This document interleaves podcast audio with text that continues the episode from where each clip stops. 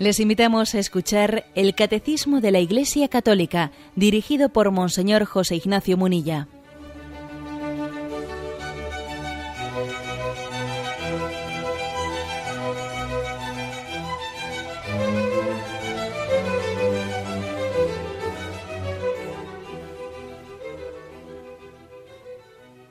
Un cordial saludo a todos los oyentes de Radio María un día más, con la gracia del Señor, proseguimos el comentario del Catecismo de nuestra Madre la Iglesia.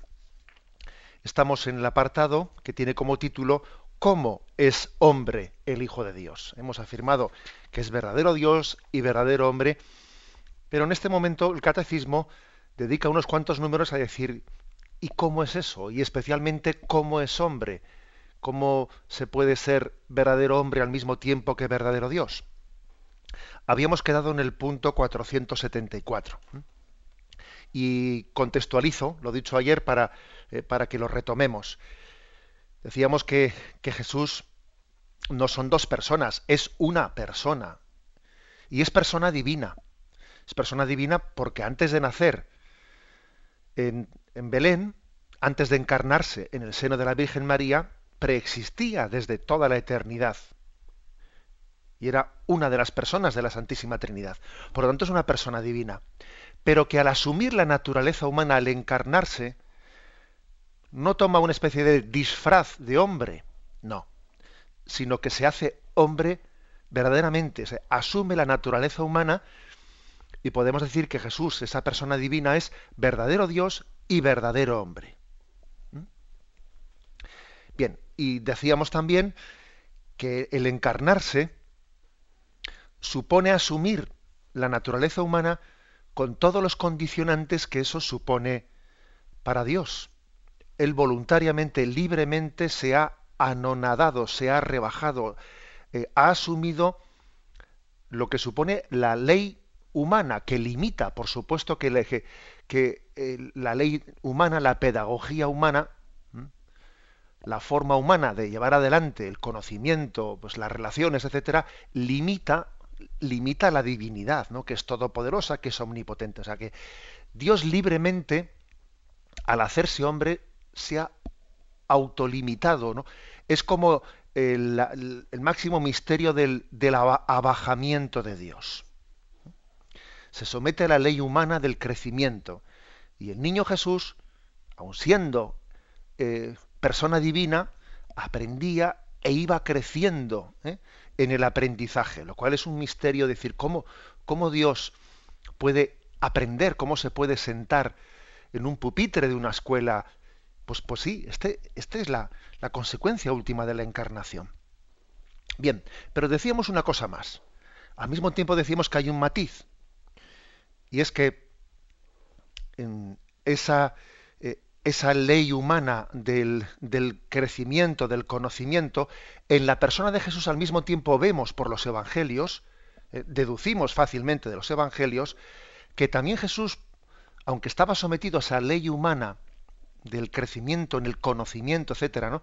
tenía también un Jesús un nivel de intimidad con el Padre que era especial que ya no era únicamente por la que no estaba limitado por la ley humana del crecimiento, que tenía un conocimiento, una conciencia de, de quién era su padre, que tenía una oración tan íntima a Jesús que su padre le revelaba en la oración lo que necesitaba saber pues para llevar adelante la redención.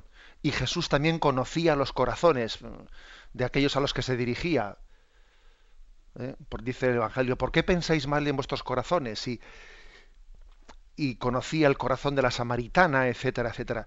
Es decir, que para que la redención que Jesucristo iba a llevar a cabo no fuese ciego, o sea, para que ese, esa redención de Cristo Él no la hiciese de una manera ciega, el Padre le iba revelando lo fundamental, los datos fundamentales que Él necesitaba para que la redención de Cristo fuese plenamente consciente, para que Cristo nos, nos redimiese por amor y con la conciencia de saber que nos está amando. Por ejemplo, Jesús eh, conocía, nos conocía a nosotros cuando en Gesemaní estaba sufriendo? Por supuesto que supera, supera la ley del conocimiento humano que, que un hombre pueda conocer a los que van a nacer después. Por supuesto que eso lo supera. Pero sí nos conocía, porque para que la redención que él está realizando sea plena, sea consciente, participe no de una manera mecánica con el Padre, sino, sino que sea plenamente redentor, ¿no? Con junto con el Padre, convenía que él tuviese un conocimiento humano, digo conocimiento también eh, como hombre, ¿eh? no únicamente como Dios, que como Dios es, obvio que nos conocía como, como Dios, pero como hombre también nos conocía de manera que la redención que él realizaba era plenamente consciente por nosotros. O sea que mantenemos las dos cosas. ¿eh? Mantenemos que, sí, mm, él se autolimitó al hacerse hombre, y, montones de conocimientos, etcétera, pues él no, o sea, renunció a tenerlos, pero no el tipo de conocimientos que se referían a a la redención que estaba realizando. En los evangelios observamos claramente que el conocimiento de los misterios referentes a, la intimidad con el Padre y al bien de las almas, al, a, los que Él quiere dirigir su, redención, el Padre se los había revelado en su corazón. Decíamos ayer que Santo Tomás de Aquino y algún otro autor pues habla de la visión beatífica. Bueno, pues ahí hay muchas explicaciones que el catecismo no se mete en explicaciones de escuela. Pero sí que afirma el hecho, es decir, afirma que hubo un anonadamiento, que él em, renunció a la condición divina, pero que al mismo tiempo, para que la redención fuese plenamente consciente y meritoria, el Padre también le revelaba los datos esenciales ligados a, a la redención. El amor del Padre, fuente de la, de la redención, y el conocimiento interno de las personas a las que se dirige la redención. Bien. Bueno, pues el punto 474 en el que habíamos quedado dice lo siguiente. Debido a su unión con la sabiduría divina, en la persona del Verbo encarnado, el conocimiento humano de Cristo gozaba en plenitud de la ciencia de los designios eternos que había venido a revelar. Bueno, pues básicamente un poco lo que, lo que he explicado. Por ejemplo, dice Marcos 8:31, mm, y comenzó a enseñarles que el Hijo del Hombre debía sufrir mucho, ser reprobado por los ancianos, los sumos sacerdotes. Mirad, más tarde dice, mirad que subimos a Jerusalén y el Hijo del Hombre será entregado a los sumos sacerdotes, le condenarán a muerte, le entregarán a los gentiles, se burlarán de él, le escupirán, le azotarán, le matarán y a los tres días resucitará. Jesús predijo en distintos momentos la pasión. La predijo, o sea, él conocía, ¿eh? conocía lo que le esperaba. Y lo conocía como hombre, no solo como Dios. Dios quiso revelárselo. Bueno, ¿por qué? Porque obviamente a diferencia, ¿eh? a diferencia de ese episodio de Abraham y Isaac, ¿eh? acordaros de ese caso de, de, esa imagen del Antiguo Testamento como eh, Yahvé le pide a Abraham, eh, toma tu hijo, a tu único hijo y ofrécelo en sacrificio, y entonces Abraham va caminando hacia el monte Moria junto con, con, su hijo Isaac, y Isaac le dice, papá, ¿a dónde vamos? Y, y el hijo no es consciente, ¿no? de a dónde va eh, caminando con el padre y el padre cuando está en el, punto del monte está a punto de sacrificar a su hijo. Y entonces el ángel le retiene y le dice no sacrifiques a tu hijo eh, Dios le estaba probando no y dice juro por mi nombre que por haber hecho esto por no haberte reservado a tu único hijo bueno bien esa imagen de Abraham Isaac es una imagen en la que se, está como prefigurando lo que para el Padre supone entregar a Cristo a la cruz.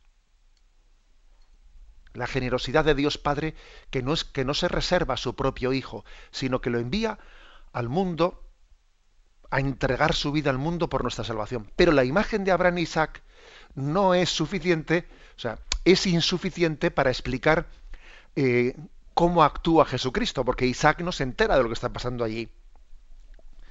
Allí en el fondo quien tiene mérito es el padre, porque Isaac allí es inconsciente de, que va a ser sacrificado. Pero Jesucristo, Jesucristo es plenamente consciente de que Él entrega su vida. No solo el Padre entrega al Hijo en contra de la voluntad del Hijo, no, no, sino que el Hijo entrega libre y voluntariamente su vida por la salvación del mundo. Por eso convenía, obviamente, ¿no? a diferencia de esa imagen de Abraham Isaac, convenía que el Padre le revelase al Hijo que Él iba a ser entregado para que su entrega fuese libre y consciente y plena. Por eso Jesús predice eh, la pasión en distintas ocasiones. Y no digamos nada cuando la Eucaristía, celebrada en la víspera, ¿eh? en la víspera de su pasión, él dice, este es mi cuerpo que se entrega por vosotros. Esta es mi sangre que es derramada por el perdón de los pecados. Y lo dice la víspera. Lo dice la víspera. Y lo celebra, ¿eh? en vez de salir corriendo, que podía salir corriendo, ¿no? O sea, es decir, el Padre le, está revelando a, Jesús como hombre también, no, solo como, como, Dios, no hace falta que se lo revele, claro. ¿eh? Le está revelando como hombre eh, los datos esenciales de la redención, para que la participación del hombre Jesús sea plena. Bien, algún, algún texto más, por ejemplo, que se nos ofrece. Mm, pues, por ejemplo, como Jesús es consciente de que Pedro le va a negar tres veces, aunque todos se escandalicen, yo no, y Jesús le dice, yo te aseguro hoy, esta misma noche, antes que el gallo cante, cante dos veces, tú me habrás negado tres. O, por ejemplo, que Jesús es consciente de que Judas le va, a traicionar. Yo os aseguro que uno de vosotros me entregará, el que come conmigo. ¿Acaso soy yo? Y él dijo, uno de los doce que moja conmigo en el mismo plato. Es decir, Jesús tenía un conocimiento como hombre profundo de, de los acontecimientos de la redención. No era ciego. Él colaboraba, o sea, él llevaba a cabo la redención no de forma ciega, no, sino libre, consciente y en una entrega por amor. Esta es la afirmación eh, principal de este punto, eh, de este punto 474. Y termina este punto con una especie de explicación de un texto misterioso. Dice, lo que reconoce ignorar en este campo, declara en otro lugar no tener misión de revelarlo. Se refiere al texto de Marcos 13, 32, cuando dice, mas de aquel día y hora nadie sabe nada, ni los ángeles en el cielo, ni el Hijo, sino solo el Padre. Es un texto en el que viene a decir que nadie sabe ni el día ni la hora de el momento final de la historia, del día de la parusía, cuando Dios venga a juzgar a vivos y muertos. Esa hora está puesta por el Padre y nadie sabe el día ni la hora. Y entonces dice, dice ni los ángeles en el cielo, ni el Hijo. Claro, y es un texto, es un texto impresionante porque dice, ah, el Hijo, Jesús, Jesús no sabe el día y la hora del juicio final, de la parusía. ¿Mm? Bueno, puede ser que como hombre, hombre, como Dios, claro que lo sabe. ¿eh?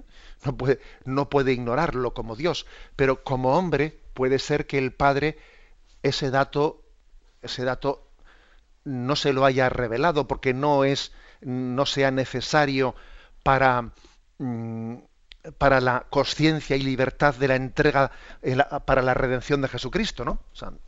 puede, puede, ser. Pero sin embargo, el catecismo dice, fijaros como en otro texto, Hechos 1.7, dice, ese momento que Jesús asciende a los cielos y dice, Señor, en este momento vas a restablecer el reino de Israel. Y responde Jesús, a vosotros nos toca conocer el tiempo y el momento que ha fijado el Padre con su autoridad. Es, le dice, bueno, a vosotros nos toca conocerlo. Fijaros que no dice en este texto, a nosotros no nos toca reconocerlo. Aquí distingue entre ellos y él, como que Jesús tiene, tiene un grado de conocimiento que ellos no tienen. Bueno, en cualquier caso, nosotros lo que no podemos establecer ¿eh? es una línea divisoria milimétrica, milimétrica de decir, mm, todo lo que el Padre eh, le reveló a Jesús como hombre es esto, y nada más que esto. Y lo que Jesús al, encarnarse, al hacerse hombre, renunció a saber por, por, motivo de su condición humana fue esto. Hombre, es muy difícil establecer una línea divisoria, eh, vamos, en la que se diga, en la que podamos nosotros, eh, pues definir cuántas cosas son las que Jesús, al hacerse hombre por la ley humana, renuncia a saber y cuántas son las que el Padre le revela por conveniencia con su misión redentora. Eso sabemos que existen las dos cosas, pero claro, es difícil establecer una línea milimétrica en la que se dice hasta aquí por un lado y hasta aquí por el otro. Bien, este es el punto 700, perdón, 474 y antes de pasar al siguiente que nos habla de la voluntad humana de Cristo, tenemos un momento de descanso.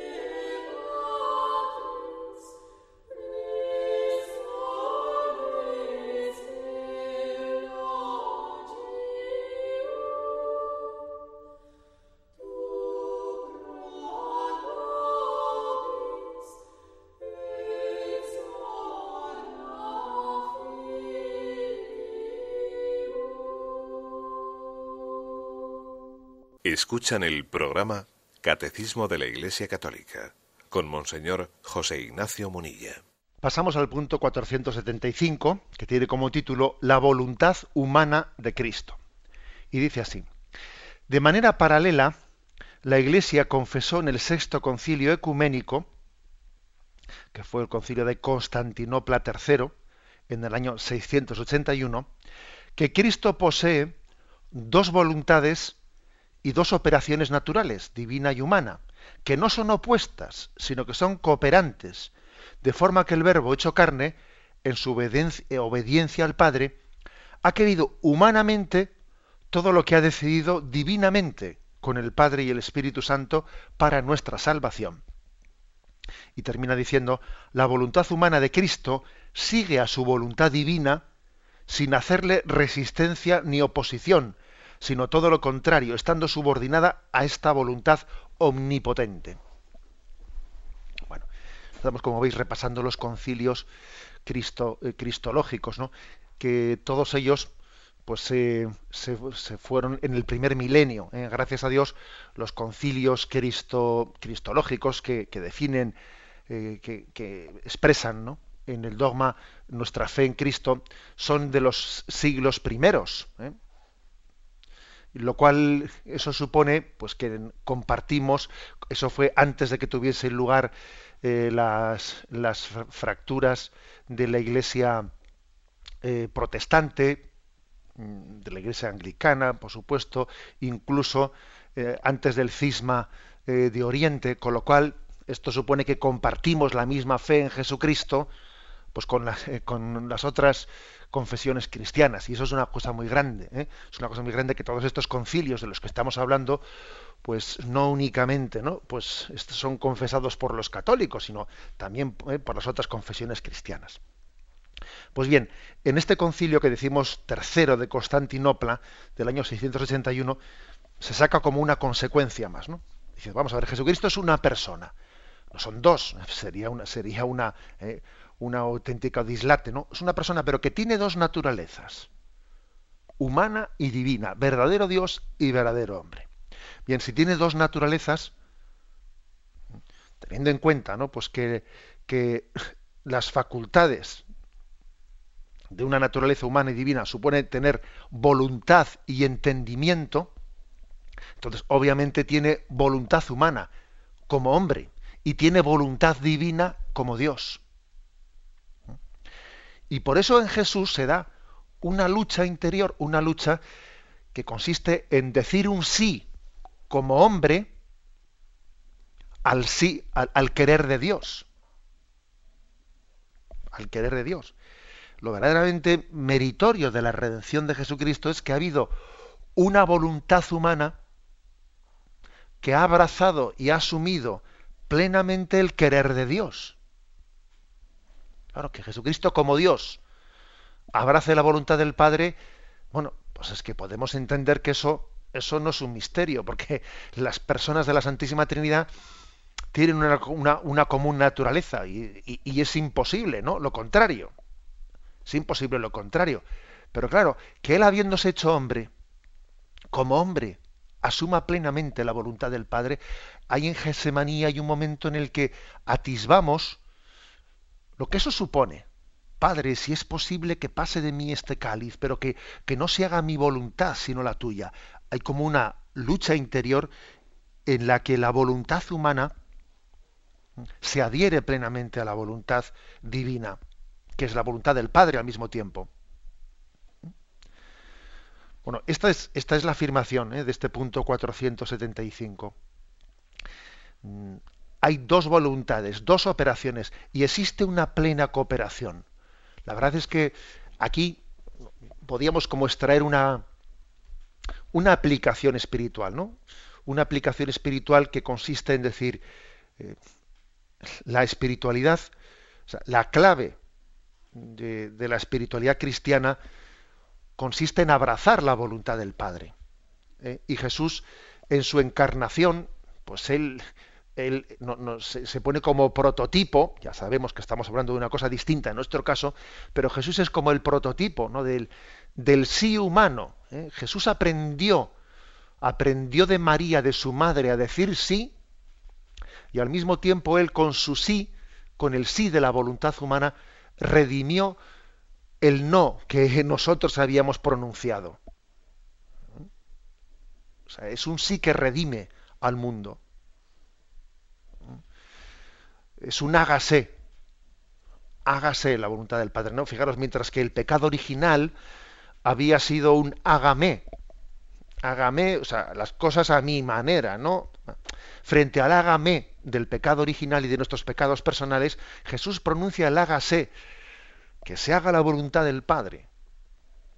Y la primera discípula de, este, de esta gran lección de Jesús es su propia madre. Esa es la primera discípula del hágase de Jesús.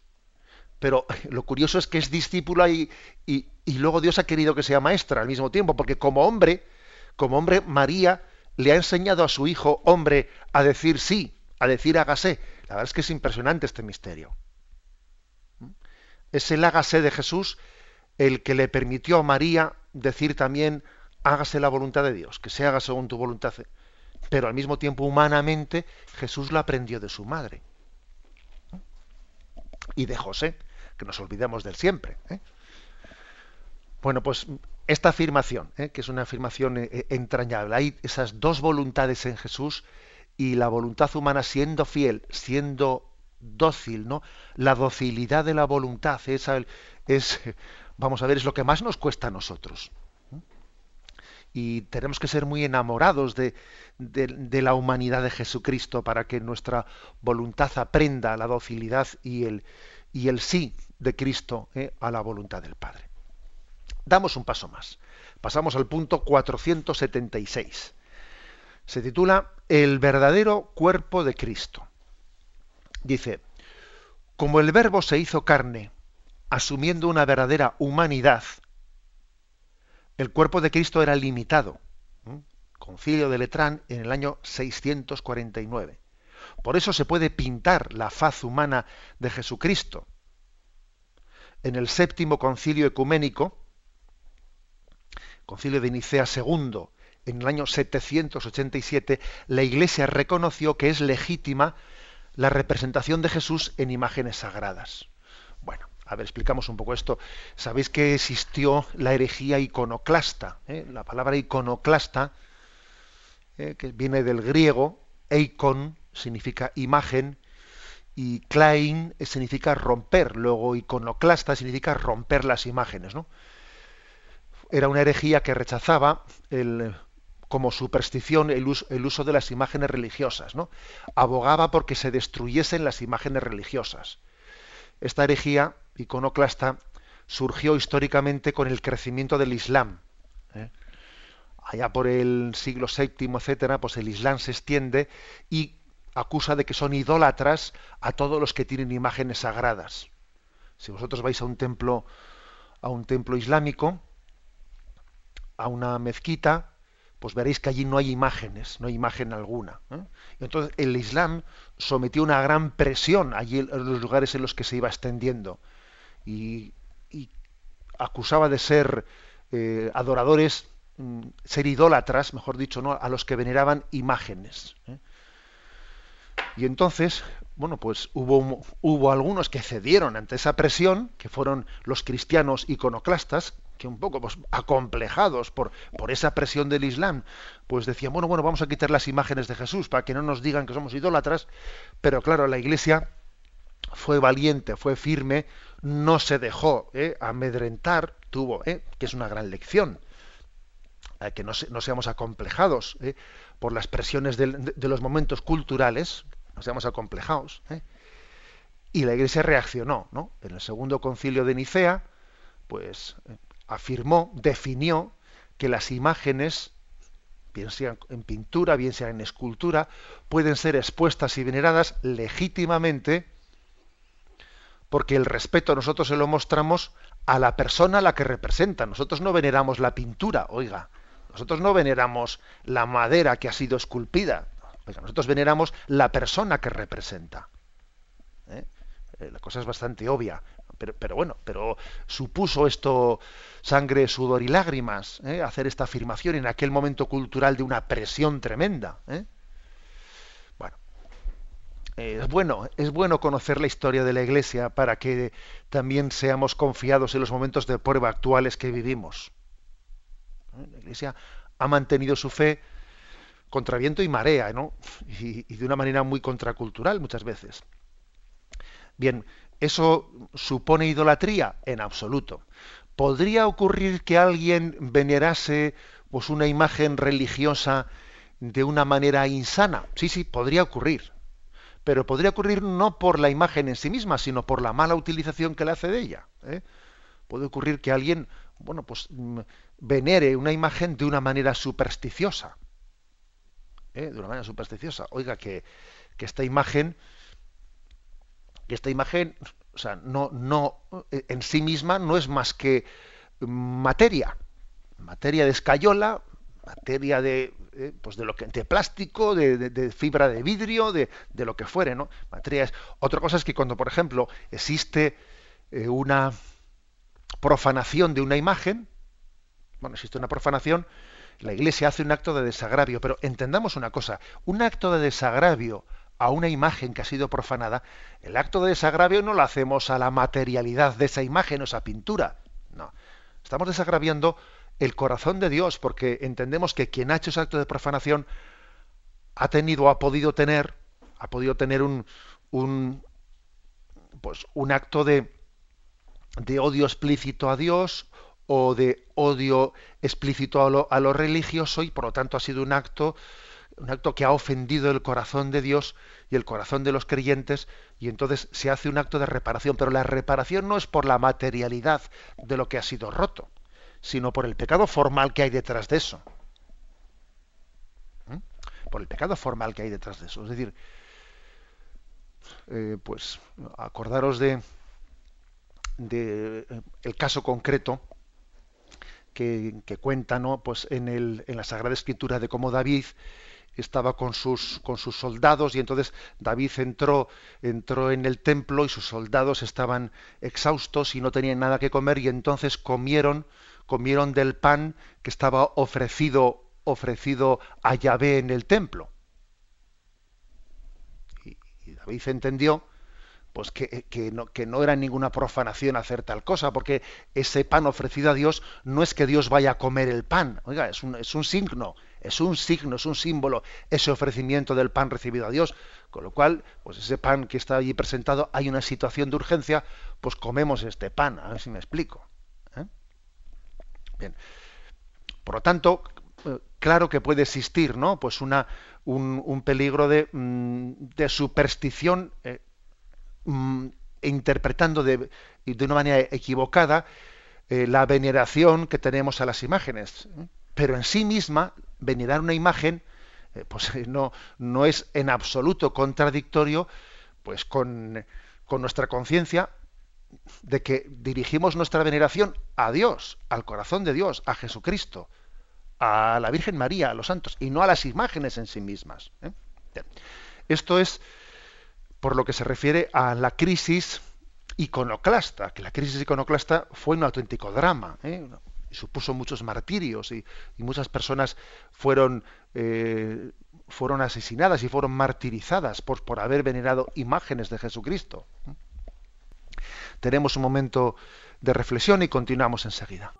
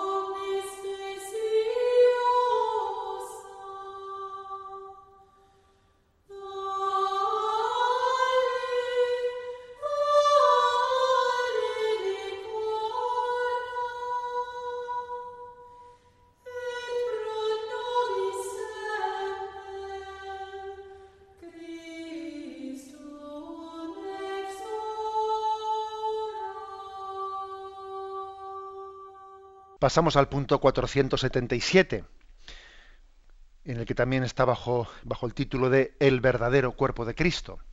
Dice, al mismo tiempo la Iglesia siempre ha admitido que en el cuerpo de Jesús, Dios que era invisible en su naturaleza, se hace visible. En efecto, las particularidades individuales del cuerpo de Cristo expresan la persona divina del Hijo de Dios. Él ha hecho suyo los rasgos de su propio cuerpo humano hasta el punto de que pintados en una imagen sagrada pueden ser venerados, porque el creyente que venera su imagen venera a la persona representada en ella. Una afirmación ¿eh? del concilio segundo de Nicea al que antes nos hemos referido. Bueno, entramos aquí un poco en lo que podía ser, eh, si me permitís la expresión, como la mística, la mística de los iconos la mística de las imágenes, que bien entendidas sin ningún tipo de sentido supersticioso, porque sabemos ¿eh? que son un objeto material, ¿eh? son pintura, son bien, pero Dios nos permite servirnos de ellas para penetrar en el misterio divino.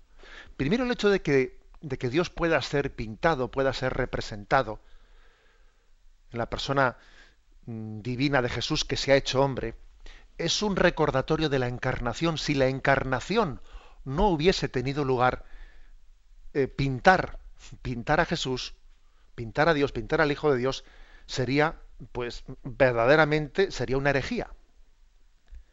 O sea, es que es normal que el mundo musulmán se niegue a hacer, ¿eh? se niegue a hacer imágenes. Es normal. ¿eh? Es más, el hecho de que ellos califiquen pues como una, una idolatría, el hecho de que existan imágenes, es normal porque no conocen la encarnación o la rechazan.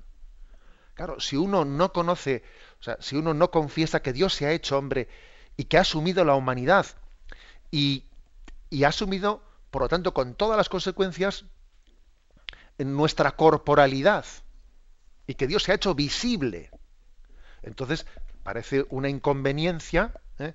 el hacer ningún tipo de imagen. ¿eh?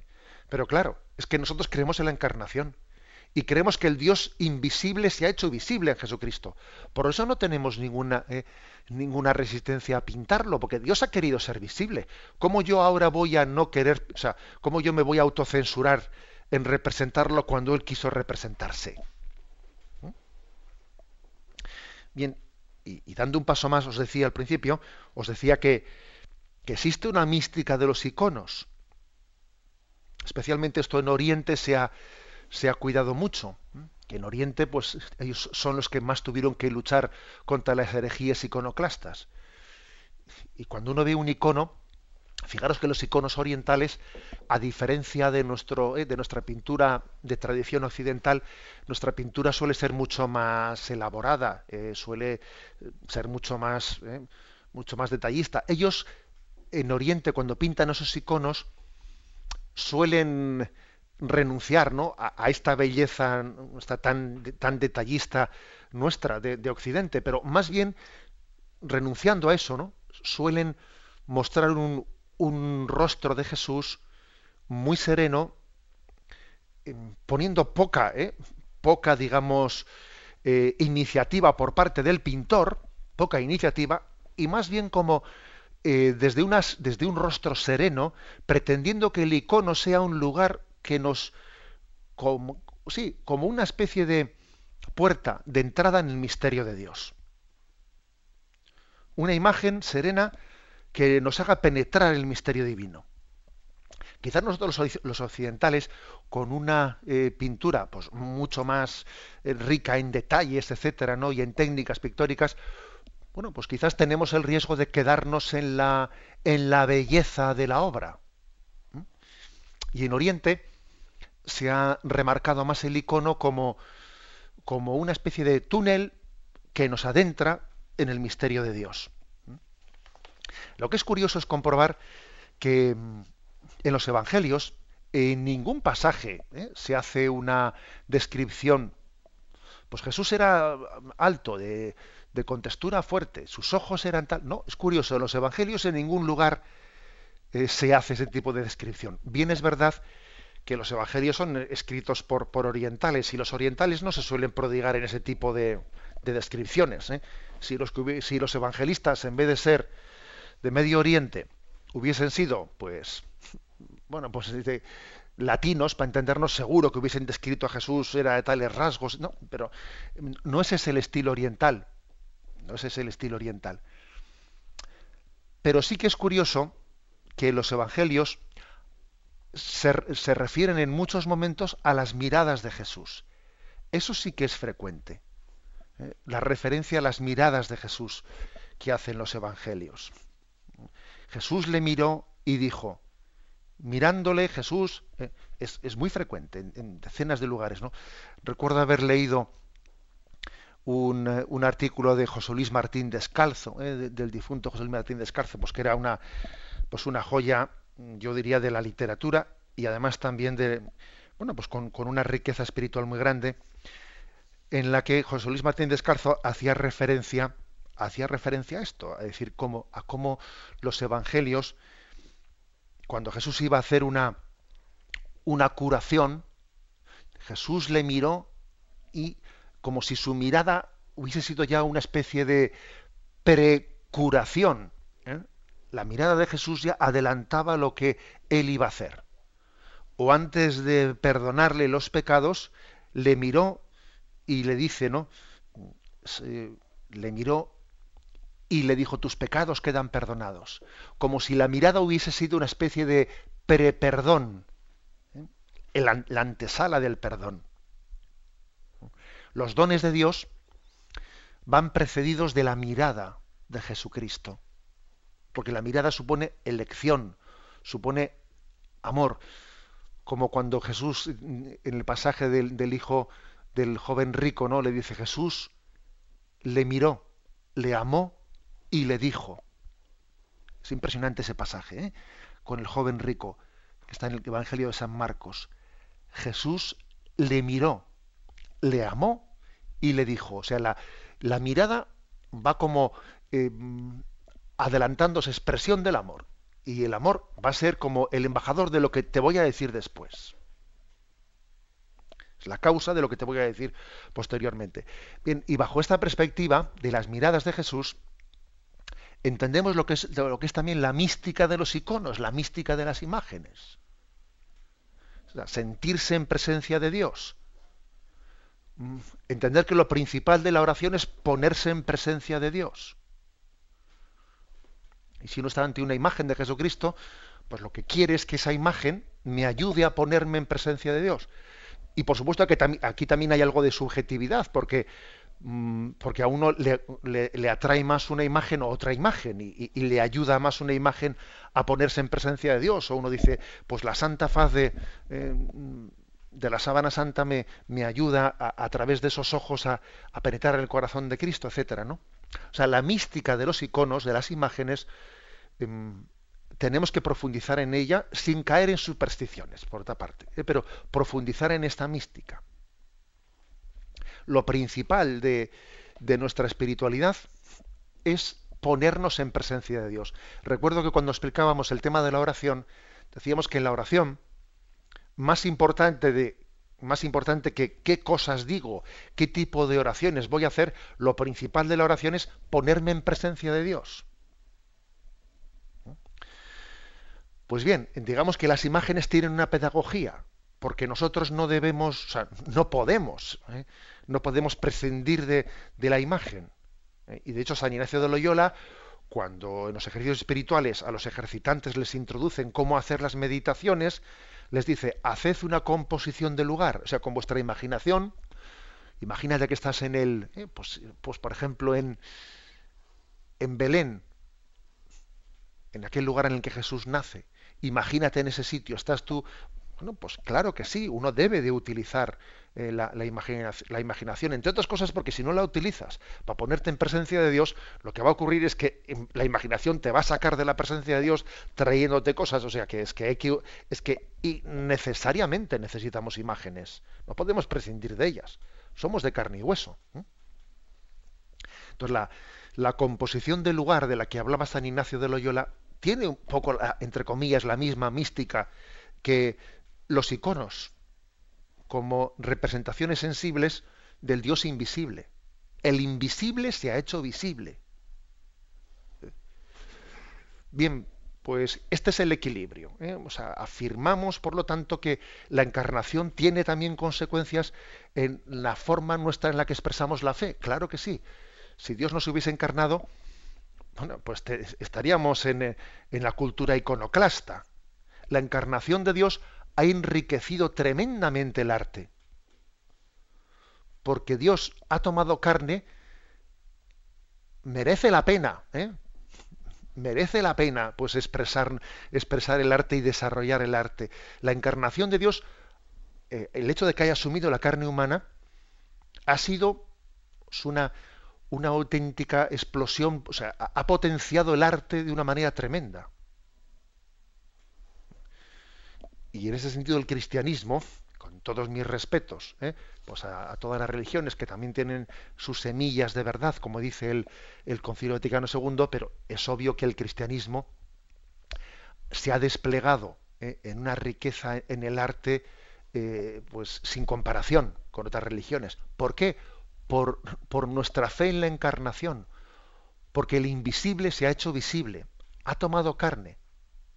Y lo material, para nosotros también, ha pasado a ser revelación desde la que nos introducimos, ¿eh? desde lo material, en lo invisible, ¿eh?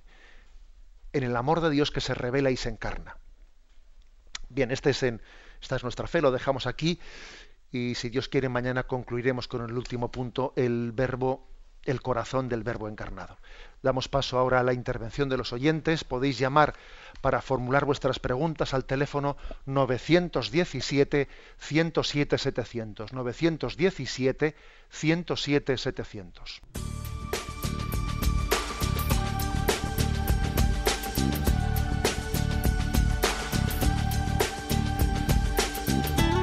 Radio María le ofrece la oportunidad de recibir en su casa sus programas favoritos.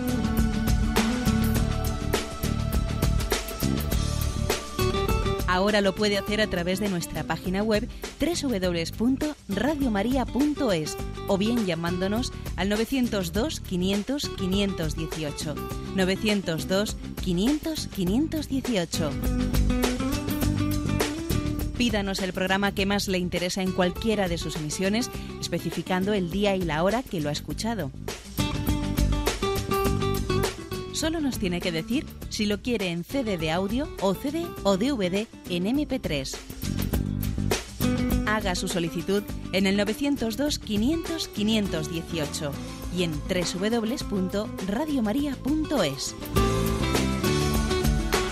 Radio María, más cerca de usted.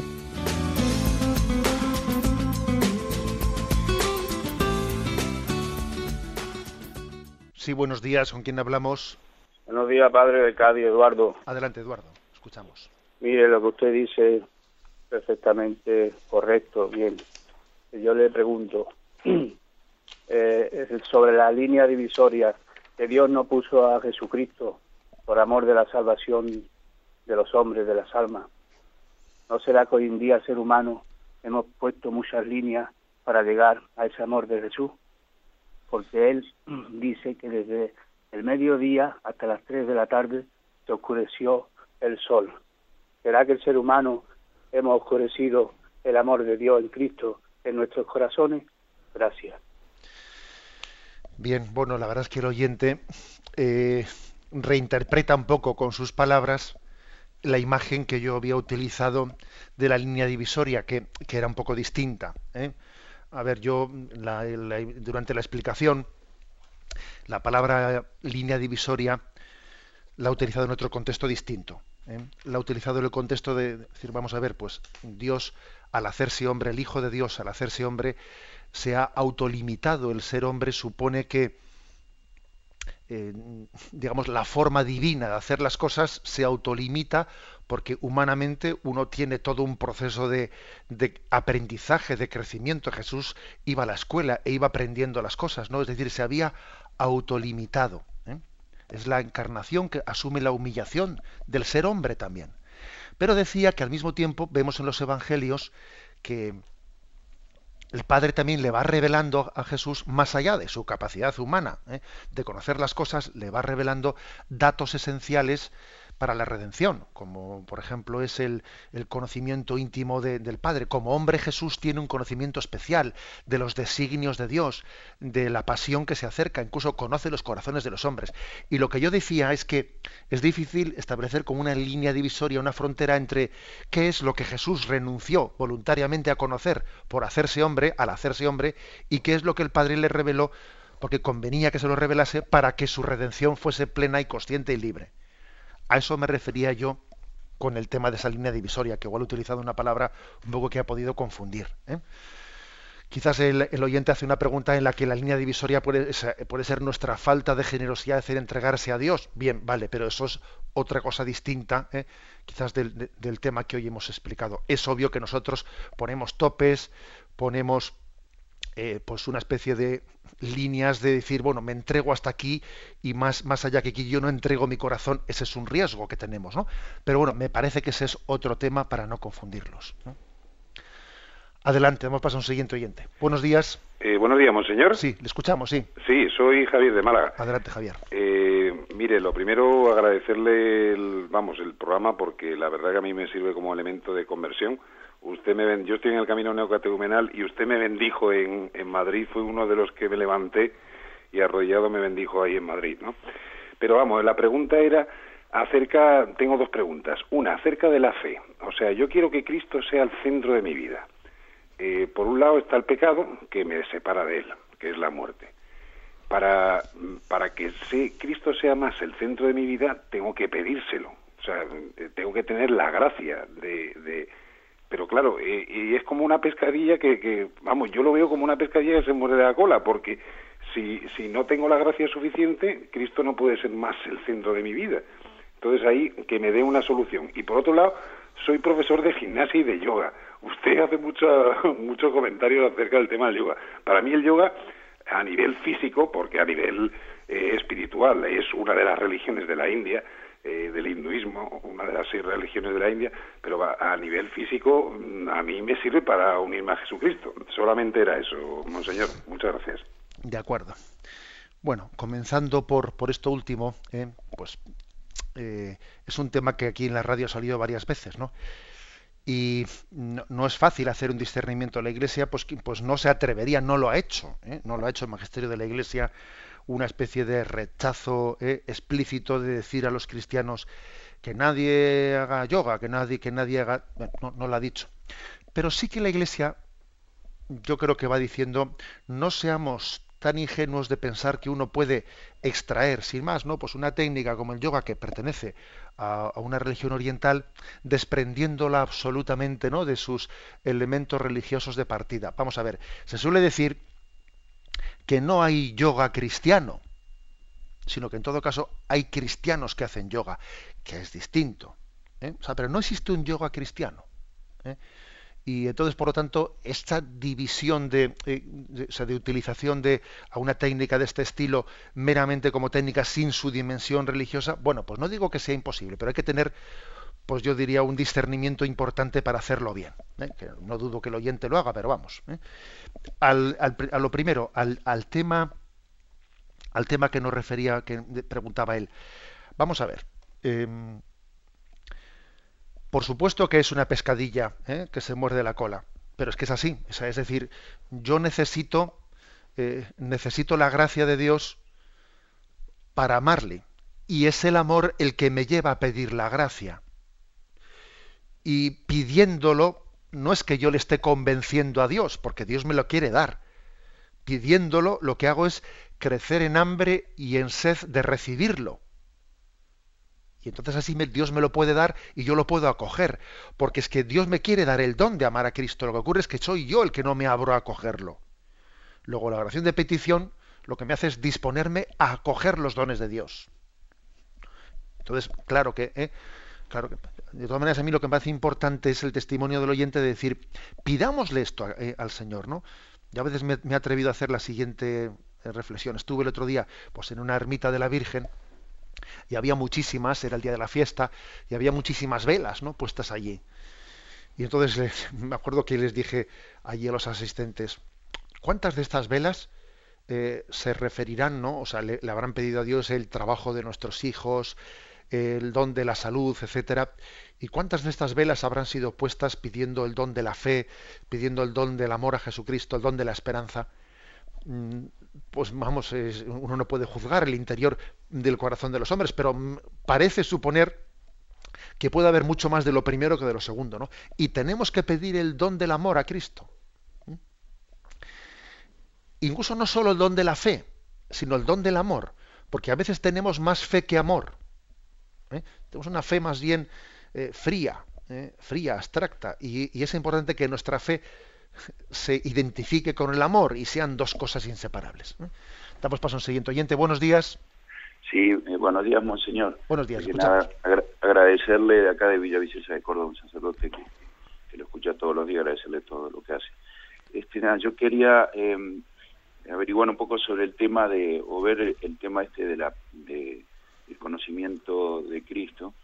Eh, a mí yo lo que a mí me parece ver en el catecismo que el catecismo afirma que, digamos, que Jesucristo eh, eh, subraya que en, el fondo conoce todo, porque dice no conoce, pero conoce, en un aspecto eh, no conoce cuánto hombre, pero bueno, su persona es, es, divina y está conociendo. dice así, el, el, Hijo de Dios conocía todas las cosas por sí mismo, que se había revestido de una condición humana y en cuanto estaba unido al verbo, y después dice la naturaleza humana, en cuanto que estaba unida al verbo, conocía todas las cosas, incluso las divinas. Y, después cuando dice eh, lo que no conoce, lo que reconoce ignorar, después lo subraya como diciendo, declara en, otro lugar no tener eh, misión de, revelarlo, eh, la ciencia esa de los designios eternos. A mí la me parece que si no, si no em, consideramos que, Cristo está conociendo todo, de alguna manera es como si estuviésemos eh, poniendo como dos hipóstasis, en el sentido que de que Jesucristo en, lo que está debajo, que es hipostasis, ¿no? lo debajo, él, en realidad lo sabe todo y bueno, con ese instrumento nuevo, se puede decir instrumento de la inteligencia humana, eh, va como, madurando, va va conociendo cosas, pero pero él mismo es es desde la persona. No, sé, a ver si... De acuerdo, le digo una palabrita. Vamos a ver, eh, ese texto que usted ha leído, que era del punto 474, yo creo que hace, hace el siguiente matiz, ¿no? Dice que Jesús, en su conocimiento humano, gozaba de la plenitud de la ciencia de Dios, pero dice en, en lo que había venido a revelar, es decir, hace ese matiz que es importante, ¿no? Los designios eternos que había venido a revelar, es decir, la conciencia humana de Jesús, ¿eh? ahora no hablamos de la divina, que es obvia que como Dios lo conoce todo, ¿eh? pero es que existe un entendimiento humano y un entendimiento divino, porque como tiene naturaleza humana y naturaleza divina, tiene voluntad humana y voluntad divina, y tiene también entendimiento humano y entendimiento divino.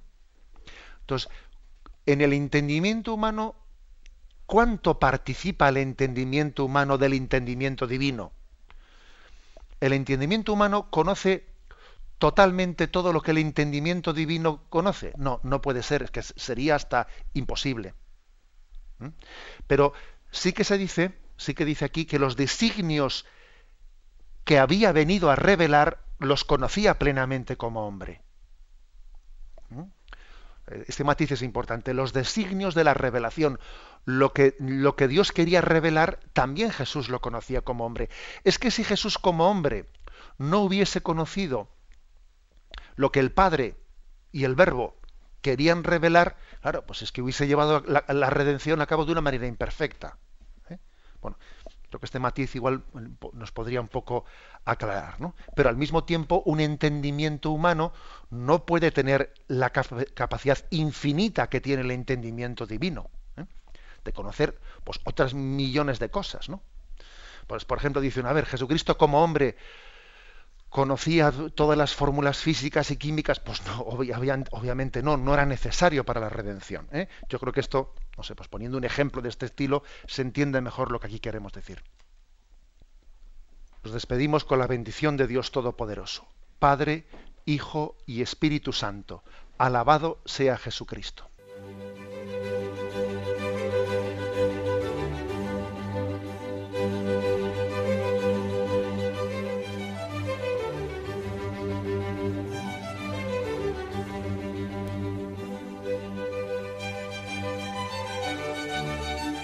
Han escuchado en Radio María el Catecismo de la Iglesia Católica, un programa dirigido por Monseñor José Ignacio Munilla.